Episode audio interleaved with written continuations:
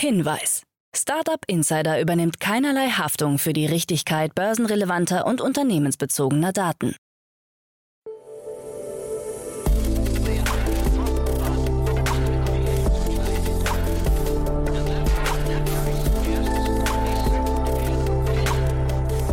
Startup Insider Daily. Morgen Update. Einen wunderschönen guten Morgen und herzlich willkommen zu Startup Insider Daily. Mein Name ist Jan Thomas. Heute ist Freitag, der 4. März. Ja, und das sind heute unsere Themen. Tier Mobility kauft den US-Konkurrenten Spin. Deutsche Startups wachsen im europäischen Vergleich am schnellsten. Der vierte Green Startup Monitor ist erschienen. Capnemic startet seinen neuen Fonds. Und die Lieferando-Mutter Just Eat Takeaway verzeichnet einen Milliardenverlust. Heute bei uns zu Gast im Rahmen der Reihe Investments und Exits ist mal wieder Peter Specht von Creandum. Ja, und ihr habt es gerade gehört, es gibt eine Reihe an neuen Fonds, unter anderem Capnemic, aber auch Commerz Ventures und auch eben Creandum. Alle haben neue Fonds announced und genau darüber haben wir gesprochen. Kommt sofort nach den Nachrichten mit Frank Philipp, aber ihr kennt das schon, wie immer freitags der Hinweis auf die weiteren Folgen und aufs Wochenende. Heute um 13 Uhr geht es weiter mit Tanja Bogumil. Sie ist CEO von Perfect und äh, ja, der Name ist Programm. Perfekt schreibt sich nämlich wie das Ei, also ein perfektes Ei. Und das Unternehmen hat gerade 2,5 Millionen Euro eingesammelt, um ein künstliches Ei, also ein artifizielles Ei als Ersatzprodukt für Veganer zu entwickeln. Ein flüssiger Eiersatz, der gerade auf den Markt kommt. Ist ein sehr spannendes Thema. Das solltet ihr euch auf jeden Fall anhören, wenn ihr immer schon am Verzweifeln wart, warum es keinen adäquaten Eiersatz gibt für Veganer. Das, wie gesagt, unser Gespräch um 13 Uhr. Und um 16 Uhr ist David Hahn zu Gast, der Co-Founder und CEO von Remberg. Und das Unternehmen hatten wir ja neu schon mal analysiert hier im Rahmen der Reihe Investments und Exits. 11 Millionen Euro im Rahmen der Series A für ein XRM. Und XRM bedeutet im Prinzip, dass man eine Art CRM für Maschinen und für alles, was irgendwie Schnittstellen und äh, Sensoren hat, dort aufführen möchte. Ist ein sehr cleveres Konzept, was natürlich vor dem Hintergrund Industrie 4.0 und IoT eine sehr große Rolle spielt, vor allem für den Standort Deutschland. Das Unternehmen hat eine beachtliche Reihe an wirklich sehr, sehr spannenden Angels da reingeholt. Unter anderem die Gründer von Personio, Celonis, UiPath und Konux. Also ihr hört es schon, da geht es richtig zur Sache. Das ist wie gesagt das Gespräch um 16 Uhr. Morgen dann am Samstag wieder zwei tolle Folgen. Ihr kennt das schon. Wir haben eine neue Reihe, die heißt Media Talk und da stellen wir die wichtigsten Medien aus der Startup-Welt vor. Wir haben angefangen mit Podcasts und machen damit auch erstmal weiter. Bei uns zu Gast ist Christina Kiriasoglu vom Manager Magazin. Einige von euch werden ihren Podcast schon kennen. Deutschlands digitale Hoffnungsträger heißt er. Ist ein ganz, ganz tolles Format, kommt immer in verschiedenen Staffeln und die zweite Staffel ist gerade eben herausgekommen. Dort geben sich wirklich die wichtigsten Gäste der deutschen Startup-Szene die Klinke in die Hand. Hört euch das morgen mal an, weil Christina ist wirklich ein absoluter Experte. Sie war vorher bei Gründerszene und jetzt, wie gesagt, beim Manager Magazin und hat da wirklich ganz, ganz tolle Einblicke und auch tolle Meinungen. Also es hat mir großen Spaß gemacht und dann morgen Nachmittag, ihr kennt unser Format One More Thing. Wir präsentieren hier immer als letzte Frage in Kooperation mit Zestrify die wichtigsten Tooltips unserer Gäste. Also all unsere Gäste werden am Ende eines jeden Interviews nochmal gebeten, ihren Tooltip oder ihr Lieblingstool vorzustellen. Und da gibt es morgen wieder eine locker flockige Reihe mit zehn Gästen, ja, zusammengeschnitten, dann wirklich im Schnelldurchlauf zehn tolle Tooltips. Kann ich euch nur empfehlen. Da kann man unglaublich viel lernen. Also falls ihr die Einzelfolgen nicht jeden Tag hören solltet, das auf jeden Fall ein Hörtipp am Samstag. Geht auch ganz schnell, ist total kurzweilig.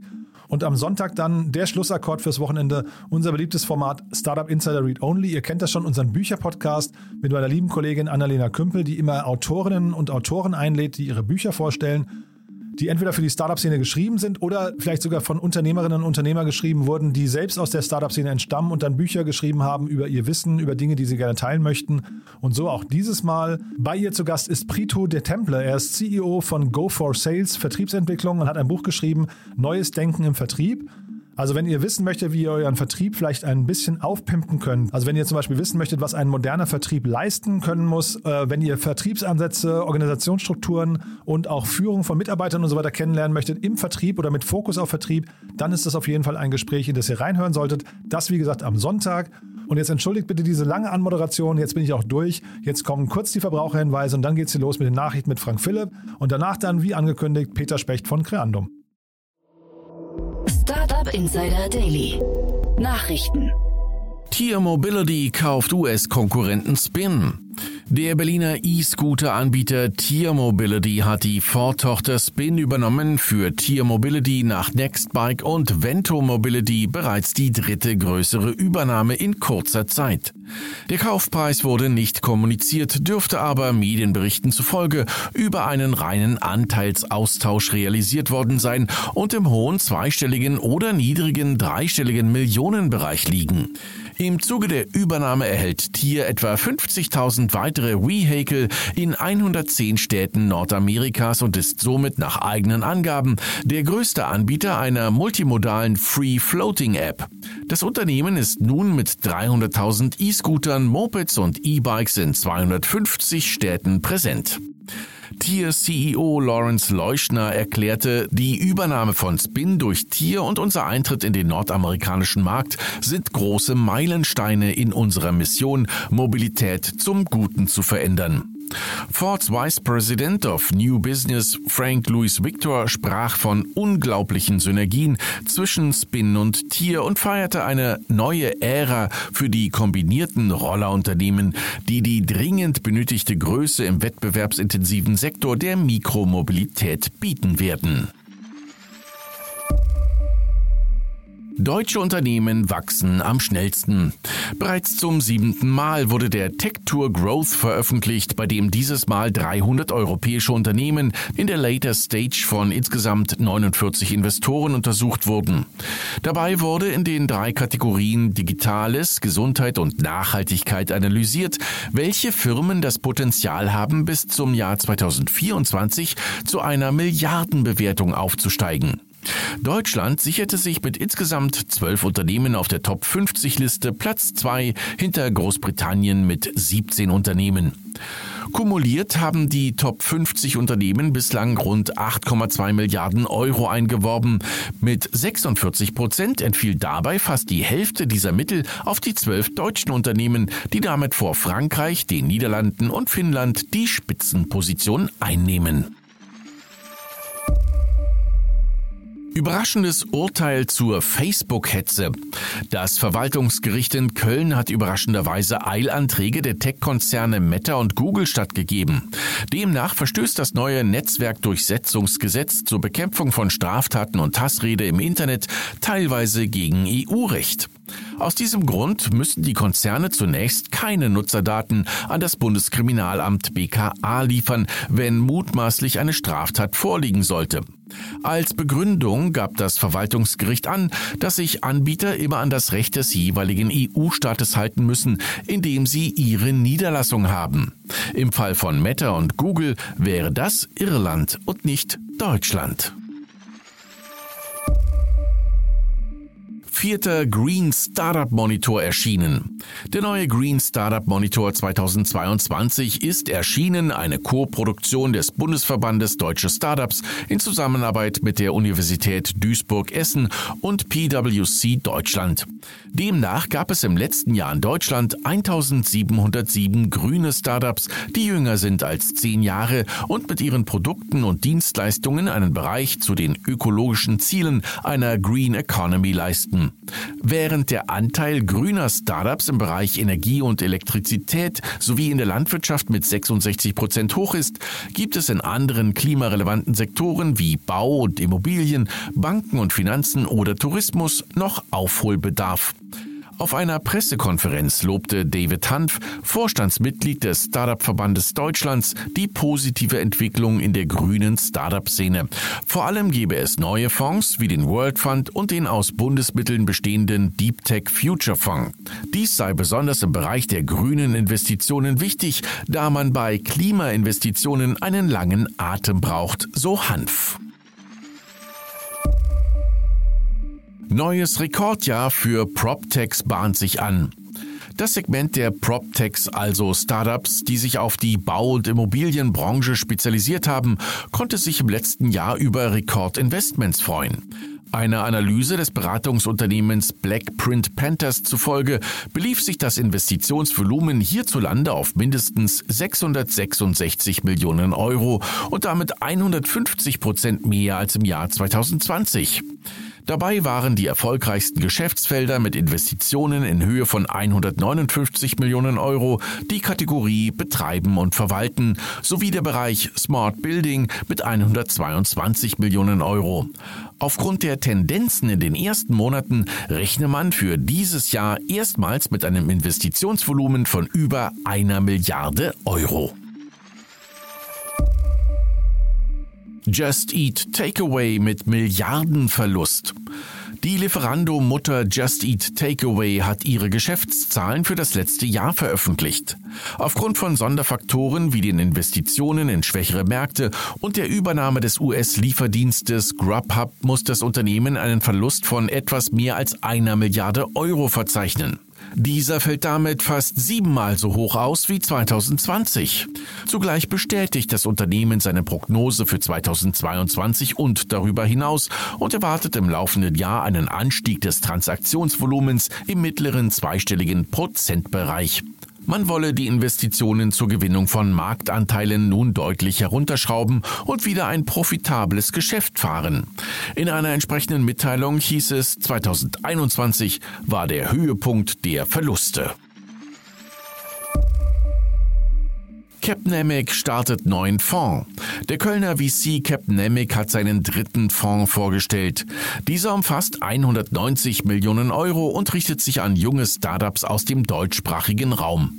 Capnamic-Partner Jörg Binnenbrücker erklärte, dass man nicht nur in den großen Hubs wie Berlin, Hamburg, München oder Köln investieren wolle, sondern weiterhin auch in mittelgroßen Städten wie Chemnitz oder Bonn. Mit dem neuen Fonds sollen 40 und 45 Investments realisiert werden, etwas mehr als die Hälfte davon in der Seed-Phase, der Rest in Serie A-Finanzierungen. Binnenbrücker betonte, trotz gelegentlicher Investments in den B2B2C und B2C-Bereich einen starken B2B-Fokus. Das Kapital des neuen Fonds stammt zu etwa 40 Prozent von größeren Konzernen und Family Offices und in gleicher Höhe von institutionellen Investoren. Capnamic-Partner Olaf Jacobi ist kommende Woche zu Gast im Podcast, um die Hintergründe zum neuen Fonds zu erläutern. Finale Genehmigung für Gigafactory erreicht Zielgerade. Wie bereits berichtet, scheint das Genehmigungsverfahren für die Tesla Gigafactory in Grünheide bei Berlin abgeschlossen. Die Genehmigung sei in einer finalen Schlussphase, so eine Sprecherin des Umweltministeriums Brandenburg. Gestern wurden Einladungen zur Pressekonferenz in die Staatskanzlei in Potsdam versendet, in deren Rahmen Brandenburgs Ministerpräsident Dietmar Woidke, Umweltminister Axel Vogel, Wirtschaftsminister Jörg Steinbach sowie der Bürgermeister der Gemeinde Grünheide Arne Christian Giuliani über den aktuellen Stand informieren werden.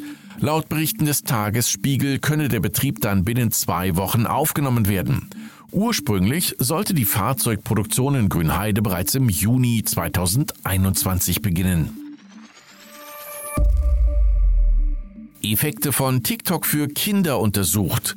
Die USA prüfen die Auswirkungen der Online-Videoplattform TikTok auf Kinder. Eine landesweite Untersuchung soll klären, ob von TikTok Risiken für Kinder, Teenager und junge Erwachsene ausgehe, so die Generalstaatsanwältin von Massachusetts, Maura Haley. Dabei soll auch geprüft werden, ob sich TikTok der potenziellen Risiken bewusst gewesen ist und diese womöglich gezielt verstärkt habe, beispielsweise durch Optimierung von zur Ausweitung des Engagements und der Nutzungsdauer. TikTok wie auch dessen Konkurrent Instagram steht bereits länger unter dem Verdacht wegen mangelnden Kinder- und Jugendschutzes sowie angeblich negative Auswirkungen auf die, auf die psychische Gesundheit von Jüngeren. The Sandbox läutet Season 2 ein. Der Metaverse Game Hit The Sandbox hat die Alpha Season 2 gestartet. Die Entwickler versprechen mehr als 35 Möglichkeiten, das Spiel zu erkunden. Darunter befinden sich laut The Sandbox 18 Upgrades bereits bestehender Elemente aus Season 1 sowie fünf komplett neu entwickelter Experiences. The Sandbox hatte sich im letzten Jahr zu einem echten Hit entwickelt. Das Handelsvolumen mit Grundstücken belief sich auf den vier großen Metaverse-Plattformen The Sandbox, Decentraland, CryptoVoxels und Somnium auf 500 Millionen Dollar, wobei The Sandbox für den Hauptteil verantwortlich war. Im Gegensatz zu früher steht das Spiel ab sofort allen Nutzern offen. Der bisher notwendige Alpha-Pass ist nicht mehr erforderlich. Startup Insider Daily. Kurznachrichten. Das am 17. und 18. Mai stattfindende OMR Festival hat seine ersten Speaker bekannt gegeben. Darunter Kultregisseur Quentin Tarantino, Digital-Vordenker Rutger Bregman und China-Kennerin Lillian Lee. Die Veranstalter erwarten 60.000 Gäste, über 800 Speakerinnen und Speaker und mehr als 1000 Aussteller. Forscherinnen und Forscher des Robert Koch Instituts RKI haben Zahlen zur Nutzung der Corona-Warn-App veröffentlicht. Demnach wurde die App bislang 43,2 Millionen Mal heruntergeladen und wird monatlich von insgesamt 25,1 Millionen Menschen genutzt. Damit würden rund 46,8 Prozent der Bevölkerung in Deutschland über 16 Jahre die App aktiv nutzen. Damit habe die App in Europa eine Spitzenposition inne, so das RKI. Der Wiener Kryptomanager CoinPanion hat sich das Sponsoring des Fußballvereins SK Puntigama Sturm Graz gesichert, und zwar in der ungewöhnlichen Rolle als offizieller Krypto-Asset Manager. Für CoinPanion nach der Handballmannschaft West Wien bereits das zweite Sportsponsoring in kürzester Zeit. Der Fitness-Spezialist Fitbit hat in den USA eine Rückrufaktion für sein Model Fitbit Ionic gestartet. Zuvor hatten zahlreiche Nutzer der Uhren offenbar wegen überhitzter Akkus geklagt. Teilweise seien die Uhren in Flammen aufgegangen. Bekannt sind mittlerweile 174 Meldungen über solche Brände, die teilweise direkt am Arm der Nutzer passiert sind. Der E-Commerce-Gigant Amazon launcht einen speziellen TikTok-Store mit Angeboten zur derzeit viralen und bekannten Beauty-Produkten. Damit reagiert man auf die große Popularität von Hashtags wie TikTok Made Me Buy It, der aktuell rund 9,3 Milliarden Views verzeichnet. Und das waren die Startup Insider Daily Nachrichten von Freitag, dem 4. März 2022. Startup Insider Daily. Investments und Exits. Super, ja, ich freue mich. Peter Specht ist wieder hier von Creandum. Hallo Peter. Hi Jan, schön dich zu hören. Ja, freut mich auch sehr. Und äh, du, ich bin ja diese Woche schon öfters über Creandum gestolpert. Äh, große Neuigkeiten bei euch. Glückwunsch, ja? Du, danke dir. Einen, einen neuen Fund zu announcen freut uns natürlich immer sehr. Ähm, aber da können wir später nochmal ein bisschen genauer darüber reden. Gehen wir gleich nochmal ins Detail, ähm, weil wir reden heute generell über Forst. Da ist ja unglaublich viel passiert. Aber vielleicht ganz kurz noch ähm, vor dem traurigen Hintergrund der Ukraine-Krise. Äh, Peter, ich habe gesehen, ihr habt äh, auf LinkedIn, habt ihr, äh, ja, ich weiß nicht, man kann sagen, ähm, vielleicht so eine Art Handbook oder Guide geteilt. Ne? Ähm, für, ich glaube, primär für ein internes Dokument für eure Startups. Aber vielleicht kannst du mal kurz, weil ihr es ja geteilt habt, vielleicht mal kurz äh, mal sagen, was, was ist Inhalt und vielleicht, wer sollte sich das, ähm, sollte sich das mal angucken? Klar, also natürlich wie uns alle betrifft uns ähm, äh, die, die Ukraine-Krise natürlich äh, schwer und, und wir gucken natürlich sehr viel drauf. Wir haben einen, eine Prakt, ein Guide, quasi einen Craft Doc mit praktischen Schritten, um seine Teammitglieder in der Ukraine zu unterstützen, auf LinkedIn gepostet. Ähm, das ist einfach eine Zusammenfassung mit nützlichen Links für Unternehmen zu Themen wie Payment Advancement, ähm, Relocation, Mental Health, Leadership Support, People Ops Support etc. Das heißt, wenn man ein Unternehmer ist und ähm, äh, ein paar, eine Zusammenfassung sucht, was auch einige Companies in dem Bereich machen oder wo äh, hilfreiche Links dazu sind, kann man da gerne auf LinkedIn oder auf Craft äh, eben reingucken. Hm. Und ja, ich, wie gesagt, wir versuchen das Thema Ukraine hier nicht zu sehr zu vertiefen. Ich glaube, wir sind alle betroffen, aber wir versuchen mal die Brücke zu schlagen zum Optimismus, weil das ist jetzt diese Woche ganz großartig. Wir haben mehrere große äh, Fund-Announcements gesehen und das klingt ja für mich so, dass nach hinten raus zumindest, ja, ich weiß nicht, äh, der Optimismus vielleicht gewinnt, hoffentlich. Da hast du recht. Ähm, lass uns auf die positive Seite diese Woche äh, blicken. Ähm, es gab, ist tatsächlich die, ja, eine richtige Fund-Announcement-Woche. Wahnsinn, ähm, ne? Äh, ich habe jetzt hier gleich mal, oder vier Fund-Announcements, über die wir äh, kurz sprechen können. Ähm, und davon auch äh, zwei aus Deutschland beziehungsweise im europäischen Raum. Ähm, aber vielleicht fangen wir einfach mal mit dem ersten an. Äh, wir sprechen ja heute kurz über Capnamic Ventures, Commerce Ventures, Electric Capital und über äh, den neuen Creandum Fund. Und wenn wir mal mit Capnamic starten, die haben heute einen 190 Millionen Euro Fund announced. Ähm, das ist der dritte Fonds des Kölner VCs. Und ganz interessant, ähm, dass Capnamic eben auch sagt, dass sie oder auch positioniert, dass sie aktiver in den Regionen in Deutschland sind, die über Berlin hinausgehen, also über Berlin, Hamburg, München, die, die klassischen Startup-Hubs und sie auch sehr aktiv Richtung ähm, Köln, Chemnitz, Bonn äh, und kleineren Hubs gucken, insbesondere im B2B-Bereich. Und ich glaube daher für, ähm, für Gründer auch, die auch outside der Main Hubs sind, ähm, definitiv ein, ein Fund, den man da unbedingt auf dem Radar haben sollte. Ähm, Capnamic fokussiert sich mehr auf den äh, B2B-Bereich ähm, macht äh, circa, haben sie auch bekannt gegeben, wollen sie 40 bis 45 Investments mit dem neuen Fonds machen. Ähm, ist ganz interessant, das ist schon, mh, mm, äh, ich würde sagen, eher am höheren Ende der Anzahl Investments, die man so typischerweise pro Fonds macht. Ähm, aber es liegt auch daran, dass, dass Capnamic ähm, mehr als die Hälfte Seed Investments macht und ähm, äh, mit 190 Millionen Euro für sozusagen auch vor der viel Seed macht, dort ein ordentliches Volumen hat. Die andere oder der Rest des Fonds wird hauptsächlich in Series A äh, investiert. Und ja, in der Vergangenheit waren dort äh, einige gute Companies dabei, die viele Hörer hier auch wahrscheinlich kennen. Ähm, Sachen wie Lean, Lean äh, Adjust, Staffbase oder Zagino. Und ich freue mich immer sehr zu hören, wenn ähm, andere Funds, noch größere Funds in Deutschland annoncen. Das ist sehr gut fürs Ökosystem, äh, sehr gut für Entrepreneurs. Und ähm, daher habe ich mich, äh, äh, ja, war, war das eine positive Nachricht heute mit, äh, mit dem neuen Capnamic Announcement. Ja, und mit äh, Staffbase zum Beispiel hast du gerade schon angesprochen. Ich glaube, da sind sie vielleicht so ein bisschen auf den Geschmack gekommen, dass man eben, ich sag mal in Anführungszeichen, in der Provinz, ne? also jetzt nicht in den ganz großen äh, Hubs wie ähm, Berlin, München, vielleicht noch Köln oder, oder Hamburg, ähm, dass man eben auch dort äh, tolle Companies findet. Ja, was also mich bei Chemnitz hätte ich jetzt zum Beispiel nie auf dem Radar gehabt, aber das finde ich eben unglaublich und Staffbase ist ja echt eine Erfolgsgeschichte bis dato.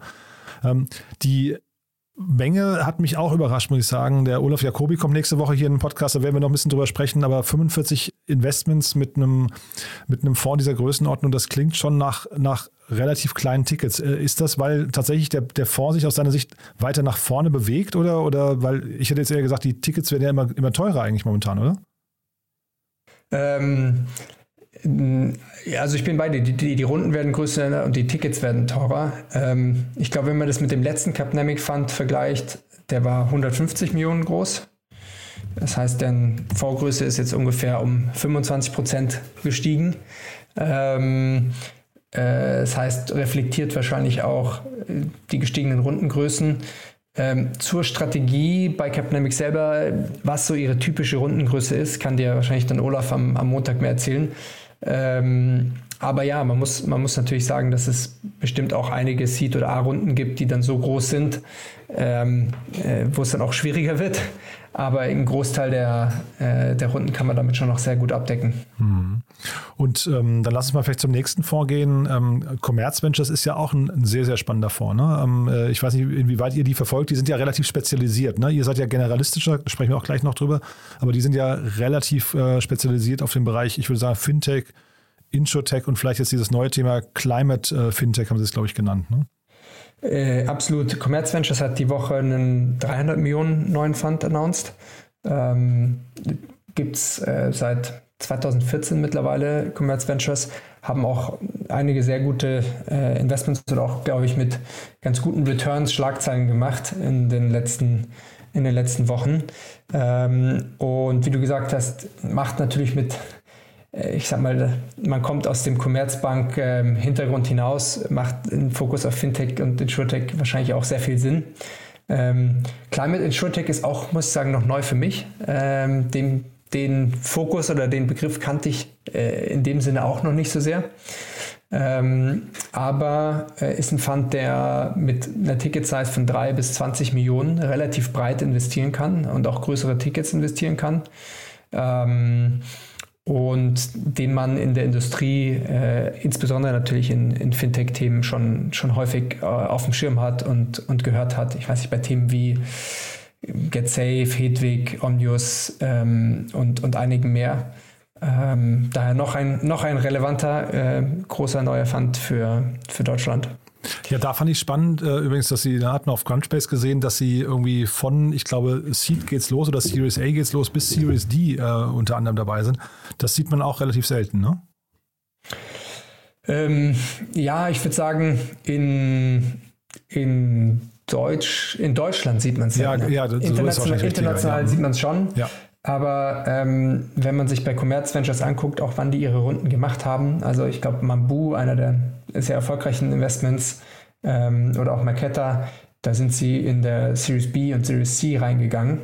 Das heißt, für die hat sich die Strategie schon sehr gelohnt, ähm, eben nicht nur Early Stage zu machen, sondern auch in B- oder C-Runden reinzugehen und dort gute Returns zu erzielen. Mhm.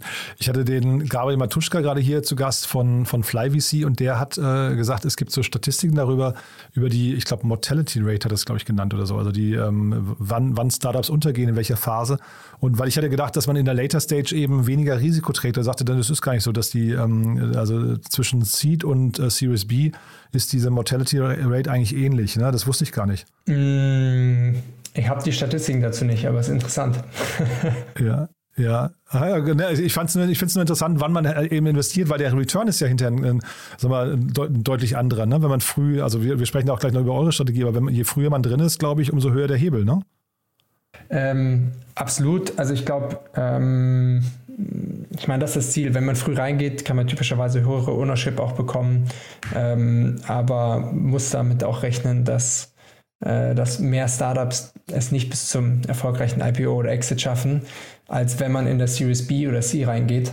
Und ich, ich persönlich sage immer, es ist, ich finde es sehr beeindruckend, wenn Early-Stage-Investoren sozusagen viele äh, große Hits hatten äh, und Companies, ähm, die Unicorns oder 5 Milliarden oder größere Companies geworden sind, ähm, quasi sehr früh gefunden haben, weil ich zu einer Series B oder C in den, in den zukünftigen, ich sag mal, Winner zu investieren, ist einfach ein Tick leichter. Ja.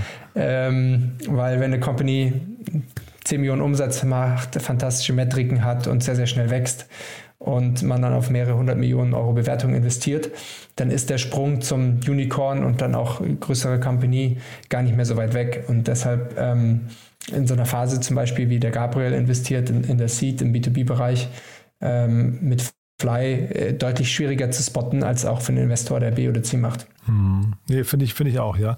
Du, aber du hast noch, äh, bevor wir über euch reden, du hast noch ein Unternehmen mitgebracht, die kenne ich gar nicht so richtig, ne? Ja, weil wir, ich habe mir gedacht, Fundraising Announcement Woche oder Fund Announcement Woche, da darf einer nicht fehlen und das ist mh, mm, äh, Electric Capital. Aha. Das ist ein US-Fund. Ähm, die haben einen eine Milliarde Krypto-Fund announced. Und daher wollte ich den hier auch hochbringen, weil es im, schon ein sehr signifikanter, signifikanter Betrag ist für einen Kryptofund und damit einer der größten Kryptofunds auch äh, mittlerweile global ist. Ähm, der interessant ist, der, der Fonds von Avicii Garg gegründet, ist ein Ex-Director of Product Management von, von Facebook, ähm, der auch Teilzeitpartner bei Y Combinator davor war, aber den viele auch als Angel Investor kennen, der ähm, zum Beispiel Notion, Airtable, Crew, Steel, Figma etc. investiert hat. Also eine Liste, die sich schon sehr beeindruckend liest an Angel Investments. Und der hatte 2018 eben Electric Capital gegründet und jetzt haben sie einen neuen Fund announced mit, äh, mit einer Milliarde. Äh, und der teilt sich in ähm, 600 Millionen für einen Fund für Krypto-Token-Investments und 400 Millionen für Startups mit einem Web3-Bezug. Und daher einen, einen sehr spannenden, äh, ja, würde sagen, auf ein großes Trendthema setzt, aber ein, ein sehr relevanter Player in dem Bereich, äh, glaube ich, werden wird. Ja, ich gucke mir gerade hier das ähm, Crunchbase-Profil parallel an und ich finde die Menge an Themen, die er im letzten Jahr gemacht hat, unglaublich. Also ich kenne fast keines der Unternehmen, muss ich leider sagen. Aber das ist, glaube ich, auch in der, in der Kryptowelt vielleicht ein bisschen anders. Ne? Da geht man, glaube ich, noch momentan ein bisschen mehr mit, mit Spray and Pray raus und, und äh, setzt auf viele verschiedene Themen, weil wahrscheinlich das noch ein bisschen unübersichtlich auch ist, der, dieser ganze Markt. Ne? Äh, hat, hat, hat vielleicht noch keiner so richtig begriffen, wo die Reise hingeht. Ja, also natürlich ist das Risiko, was man äh, mit den Investments im Krypto- oder Web3-Bereich nimmt, ähm, höher als äh, in traditionellen Industrien oder für ein klassisches B2B SaaS-Play. Äh, ähm, und das, was du auch zu Recht sagst, ich glaube, es ist, geht auch vielen VCs so, die sich selber nicht stark mit Krypto oder, oder Web3 beschäftigen, dass du viele Companies dort einfach nicht kennst. Das heißt, eigentlich hat jeder Fund ähm, oder jeder größere Fund, der in die Bereiche investiert, auch Leute, die sich ähm, sehr viel Zeit, mit sehr viel Zeit dann dort auseinandersetzen, wo eben eine Person oder zwei Personen dann insbesondere Krypto covert und, und sich dann dort auch oder DeFi und sich dort auch echt alles anguckt, um dann tief in der Szene drin zu sein. Ähm, wenn man das nicht ist, dann, dann klingen viele Namen, glaube ich, äh, sehr unbekannt. Hm.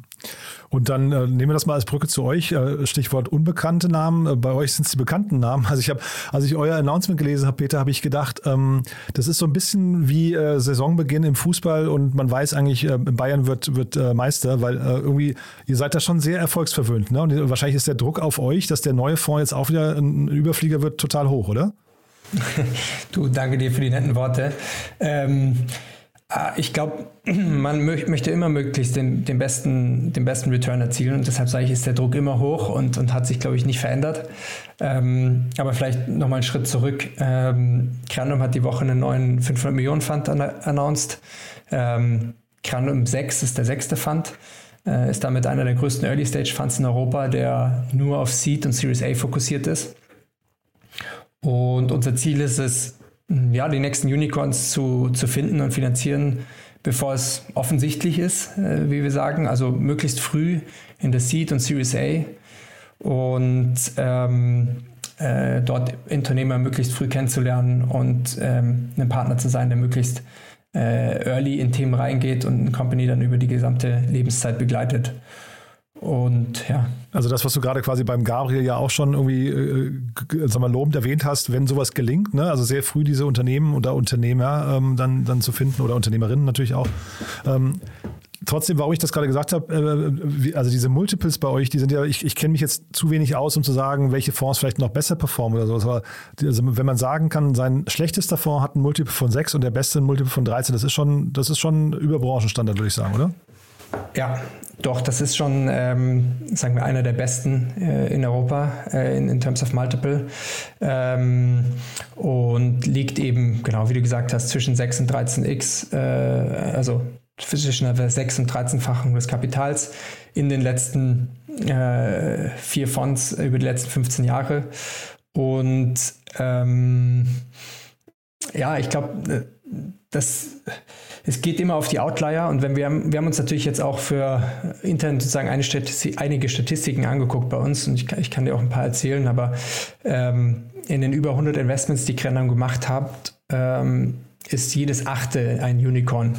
Und es gibt noch ja, wahrscheinlich dieselbe Anzahl an, an Companies in dem, in dem, in dem Pot, äh, die gerade nah dran sind oder sehr wahrscheinlich auf dem Weg dahin sind.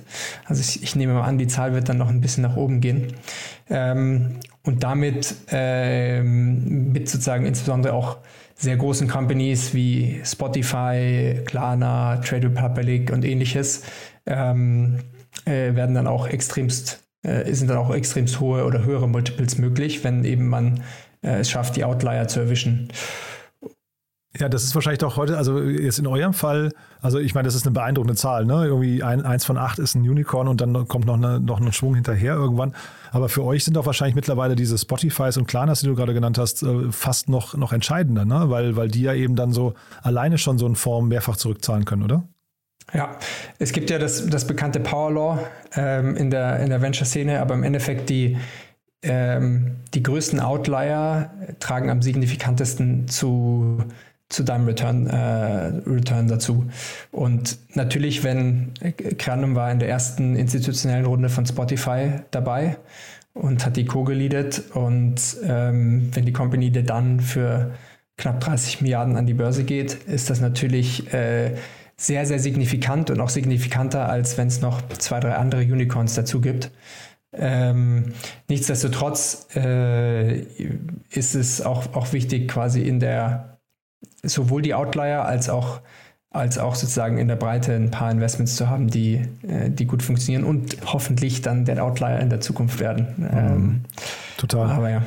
Wir haben gerade im Vorfeld schon gesprochen, wir haben ja jetzt eine neue Reihe VC Talk, wo wir jede Woche einen Investor vorstellen aus Europa oder eigentlich aus Deutschland, aber jetzt in eurem Fall vielleicht mit europäischem Ansatz. Ähm, und da haben wir schon gesagt, da machen wir nochmal quasi einen Deep Dive mit, mit euch, äh, um nochmal so ein bisschen über Investmentthesen und Strategien zu sprechen. Aber lass uns trotzdem mal vielleicht kurz über die Unterschiede jetzt von dem Fonds zu vorherigen, weil ich habe jetzt zum Beispiel gesehen, das Thema Metaverse und Web 3.0, da habe ich mich schon ein bisschen gekniffen, habe gedacht, ist das, also wenn jetzt ihr auf so ein Thema draufspringt, heißt es ja schon, das ist quasi die Wette, das ganze Thema wird groß, ne? Ähm, äh, ja, absolut. Also vielleicht ähm, was macht Granum grundsätzlich? Also wir sind ein Fonds, der agiert industrieagnostisch und wir glauben, dass es gute Gründer ähm, oder es gute Gründer in jedem Bereich äh, fantastische Companies gründen können. Das heißt, wir gucken, äh, wir gucken wirklich sehr breit auf verschiedenste Industrien. Allerdings ähm, äh, gucken wir dann auch auf sehr auf, auch auf Trendthemen, auf die Themen, die am schnellsten wachsen aktuell, die das schnellste Underlying Market äh, Growth haben. Und dazu gehört eben auch eben Sachen wie äh, Web3, Creator Economy, Climate Tech, die wir uns dann auch sehr genau angucken, zusätzlich zu eher klassischeren Themen wie Digital Health, Marketplace, Marketplaces, SaaS Companies, Fintech. Ähm, und wie das dann bei uns abläuft, ist, wir haben insbesondere bei so Emerging Topics wie Web3 oder, oder auch äh, Climate Tech ähm, haben wir Leute im, bei uns im Team, die eben eine starke Passion dafür auch haben und dann auch äh, quasi die Hand heben und sagen, ich möchte mich äh, sozusagen in das Thema eingraben ähm, und sich dann tiefer da, dort mit beschäftigen und das Thema dann auch bei uns vorantreiben und deshalb gucken wir da auch, auch tiefer rein. Und zum Beispiel im Metaverse-Bereich haben wir auch im letzten Fund schon Investment äh, gemacht in eine Company, die heißt Escapin ähm, aus, aus Schweden. Das ist der, der Ex-CPO von iSettle und der Ex-CTO von Krü, die dort zusammen gegründet haben, also auch ein sehr starkes Team. Und gucken diese Themen jetzt natürlich auch ähm, äh, verstärkter an. Und wenn man so einen Fonds startet, weiß man dann vorher schon, also hat man quasi eine Agenda und sagt, wir möchten x Prozent in dem Bereich Metaverse und y Prozent in dem Bereich äh, Climate Tech oder ergibt sich das im Laufe der Zeit? Mm, das ergibt sich im Laufe der Zeit. Ähm, ich glaube, die einzige mm, ja, so Prozentzahl, die wir so measuren und ein bisschen im, im Hinterkopf haben, ist, wie viel Prozent machen wir Seed versus äh, Series A. Und im, ja, in den letzten Jahren sind wir dort ungefähr gekommen auf, wir machen circa 60 Prozent Seed oder Pre-Seed und, und 40 Prozent sind dann, oder der Rest ist dann Series A. Ähm, aber äh, äh, das sind auch, da setzt man sich, wir haben da kein festes Ziel, sondern äh, ob das jetzt Hälfte Hälfte ist oder 40-60, 60-40, äh, das, das passt alles eher so, wo sehen wir die, wo sehen wir die besten Opportunities und dort versuchen wir zuzuschlagen. Hm. Jetzt gibt es ja die ganze Zeit diesen Begriff, also ich kannte den bis vor kurzem nicht, aber Opportunity Funds werden immer so ein bisschen äh, mehr en vogue, habe ich den Eindruck. Ähm, ist das bei euch auch ein Thema? Das wäre ja jetzt vor dem Hintergrund, dass ihr eben so börsennotierte Unternehmen oder auf dem Weg zur Börse, vielleicht wie ein Klarna oder sowas habt oder Spotify und so, äh, dass ihr da auch später noch mitgehen könnt. Macht sowas Sinn oder, oder ist das für euch äh, kein Thema? Weil jetzt der Fonds jetzt ist ja von der Stage her wie der letzte Fonds auch, ne? Ähm, äh, grundsätzlich machen Opportunity Funds auf jeden Fall Sinn. Ähm, und äh, also warum macht das Sinn? Weil äh, man natürlich in Companies, die Winner sind und auf dem Weg zum IPO und, und stark wachsend sind, ähm, natürlich gerne mehr Capital deployen möchte. Und als Beispiel für die Zuhörer, ähm, warum kann man sowas nicht aus einem, dem aktuellen Fund machen? Ja, sowas kann man bis zu einem gewissen Grad aus dem aktuellen Fund machen, aber ich sag mal, wenn dann eine Company richtig groß ist und ähm, eine 500 Millionen Euro Runde raised äh, und man zum Beispiel 10% besitzt, dann ist das quasi 50 Millionen, die man dann pro Rate hätte, was dann doch den Rahmen von vielen Funds auch direkt sprengt. Und dafür gibt es eben diese äh, Vehikel, um auch weiter pro Rata oder in späteren Runden noch ähm, investieren zu können. Und ähm, auch Creandum sozusagen hat die Möglichkeiten dort äh, lifelong bis zum, bis zum IPO weiter zu investieren. Und daher ist es eine, eine Sache, die auch die Sinn macht, die gut ist und die auch äh, einige andere Fonds machen. Hm. Und äh, vielleicht noch ein Punkt, ich hatte gelesen, dein, dein äh, Kollege war, glaube ich, ähm, Simon, ne, war, war glaube ich, bei Gründerszene ähm, im, äh, weiß gar nicht, im Gespräch. Und der hatte irgendwie dort gesagt, dass ähm, ihr auch eine Milliarde hättet einsammeln können. Das, ich meine, ich werte das erstmal vor dem Hintergrund der, der Performance eurer letzten Fonds als selbstverständlich, aber die Frage ist, warum habt ihr es nicht gemacht? Ja, ähm, ja, das ist tatsächlich so. Ich glaube, das Interesse am Kapital ähm, war, war sehr, sehr hoch. Ähm, aber wir, wir gucken dort wirklich, was ist die richtige Fondsgröße auch für die Stage, die wir machen, für die Companies, in die wir investieren.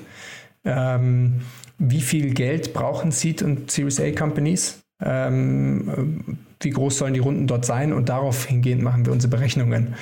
Und wir haben uns halt angeguckt, welche, Groß welche Vorgröße brauchen wir, um, um die aktuellen Seed-Runden zu machen. Und, und wenn man ehrlich ist, die aktuellen Seed-Runden gehen von alles von 2 bis 8 Millionen. Und die A-Runden gehen von 8 bis 30 Millionen. Und das war jetzt eine Vorgröße, äh, wo wir uns sehr wohl gefühlt damit haben, dass wir in, in allen äh, dieser Runden im Seed- und A-Bereich ähm, spielen können. Und ähm, daher haben wir die gewählt. Und da muss man auch sagen, je größer man ein, ein Fund macht, desto, ähm, ja, desto schwieriger wird auch der Impact auf die Returns. Also einen, einen, einen eine Milliardenfonds zu versechsfachen, wird noch mal mehr challenging, als einen, äh, als einen 500 Millionen Fonds zu versechsfachen. Und dann möchtest du auch gucken, worauf äh, optimierst du auch, ob du auf hohe Returns optimierst oder aufs Richtige für die Companies ähm, äh, oder einfach nur auf Vorgröße. Und einfach nur auf Vorgröße ist nicht das, was, äh, was wir quasi machen. Ja, und es ist wahrscheinlich ein bisschen wie bei Startups, ne? wenn man weniger Kapital hat, dann muss man auch bessere Entscheidungen treffen. Ach du, das, das weiß ich jetzt nicht. Aber, ja, ich hätte gesagt, dann, dann, dann äh, weißt du, wenn, wenn man jetzt irgendwie eine Milliarde hätte und weiß, man kann sich auch zwei, drei, vier, äh, äh weiß nicht, nicht Treffer erlauben, dann geht man vielleicht mit einer anderen Laissez-faire durchs Leben, als wenn man jetzt weiß, jeder, jeder Schuss muss eigentlich ein Treffer sein. Ne? Ähm, ja, das würde ich, würde ich nicht ganz unterschreiben, weil die, die Milliardenfunds, bei denen ist halt dann so, die müssen meistens halt noch größere Tickets, die müssen halt mehr Geld deployen.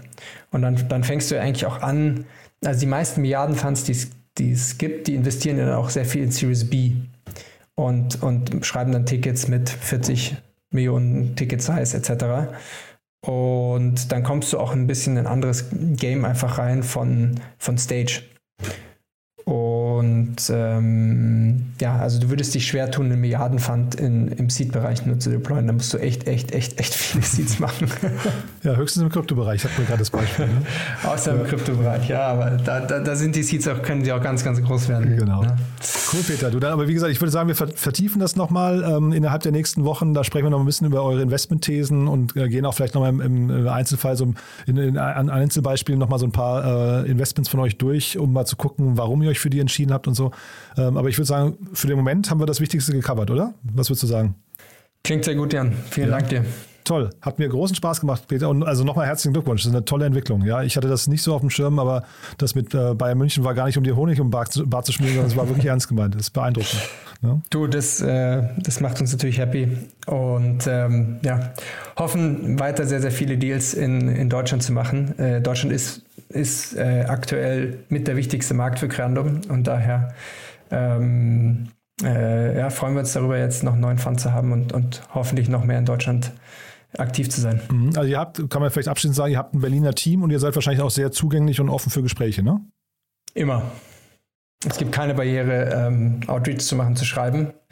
Und es ist auch recht einfach. Also ähm, man kann uns immer über LinkedIn oder, oder über E-Mail, es ist ganz einfach Vorname, Ad erreichen. Aber ist das heute ja. noch der, der beste? Also ich habe immer mal gehört, dass ähm, irgendwie ein Intro immer wichtig ist, aber das ist bei euch jetzt gar nicht mehr so. Ihr sagt einfach, äh, einfach mal anschreiben und dann gucken wir uns das an. Ähm, also wir sind immer offen auch für Cold Outreach. Natürlich ist es, ist es meistens mm, nochmal ein zusätzliches Qualitätssiegel, wenn man irgendwie eine Trusted Intro bekommen hat. Ähm, wenn dir ein, ein Angel, den du gut kennst, sagst, hey, ihr müsst unbedingt mal mit dieser Company sprechen, ich schätze den Unternehmer besonders aus den Gründen oder ähnliches, dann ist das natürlich ähm, äh, nochmal leichter. Das heißt, würde ich es Gründern empfehlen, eine Intro äh, sich zu holen? Ja. Ähm, aber wenn es keine, man keine direkte Intro hat, dann sollte man einfach direkt Outreach machen. Super. Weil wäre schade, wenn man nicht spricht. cool. Peter, vielen Dank, dass du da warst. Hat mir großen Spaß gemacht. Glückwunsch nochmal. Und dann, ja, wie gesagt, demnächst, wir vertiefen das nochmal, ja? Klasse. Danke, Jan. Startup Insider Daily, Investments und Exits. Der tägliche Dialog mit Experten aus der VC-Szene. So, das war Peter Specht von Creandum und damit sind wir durch für heute oder zumindest für heute Morgen, denn nachher geht es natürlich weiter um 13 Uhr mit Tanja Bogomil, CEO von Perfect. Da sprechen wir, wie angekündigt, über den flüssigen Eiersatz auf Basis von pflanzlichen Proteinen. Um 16 Uhr dann David Hahn, der Co-Founder und CEO von Remberg. Da sprechen wir über die Möglichkeit, alle Maschinen im Unternehmen in eine Datenbank zu überführen, die einem CRM gleicht. Da gab es gerade eine 11 Millionen Euro Seed-Finanzierungsrunde. Dann morgen nicht vergessen Media Talk mit Christina Kiriasoglu vom Manager Magazin und da sprechen wir über den Podcast Deutschlands digitale Hoffnungsträger, aber wir sprechen natürlich auch allgemein über den Blick von Christina auf die deutsche Startup-Szene. Ist wirklich ein tolles Gespräch geworden. Nicht minder toll ist morgen Nachmittag das Format One More Thing. Da dann, wie gesagt, zehn Lieblingstools von zehn Gästen im Schnelldurchlauf. Eine großartige Geschichte in Zusammenarbeit mit Zestrify. Ihr kennt das schon, ist ein toller Zusammenschnitt geworden. Ich wette mit euch, ihr nehmt mindestens einen Tooltip mit nach Hause, wo ihr sagt, das ist ein Tool, das muss ich mir mal anschauen. Und dann am Sonntag unser Schlussakkord fürs Wochenende: Startup Insider Read Only, der Bücherpodcast mit Annalena Kümpel. Und dieses Mal zu Gast Prito de Temple, der sein Buch vorstellt: Neues Denken im Vertrieb. Der Name ist Programm. Also, wenn ihr Vertrieb macht, wenn ihr Sales macht, dann ist das auf jeden Fall ein Gespräch, das ihr euch nicht entgehen lassen solltet. Falls wir uns nicht mehr hören sollten, euch ein wunderschönes Wochenende, aber ich sag mal, da müsste ja was dabei gewesen sein. Von daher sage ich einfach mal bis später oder bis morgen. In diesem Sinne, alles Gute. Ciao, ciao.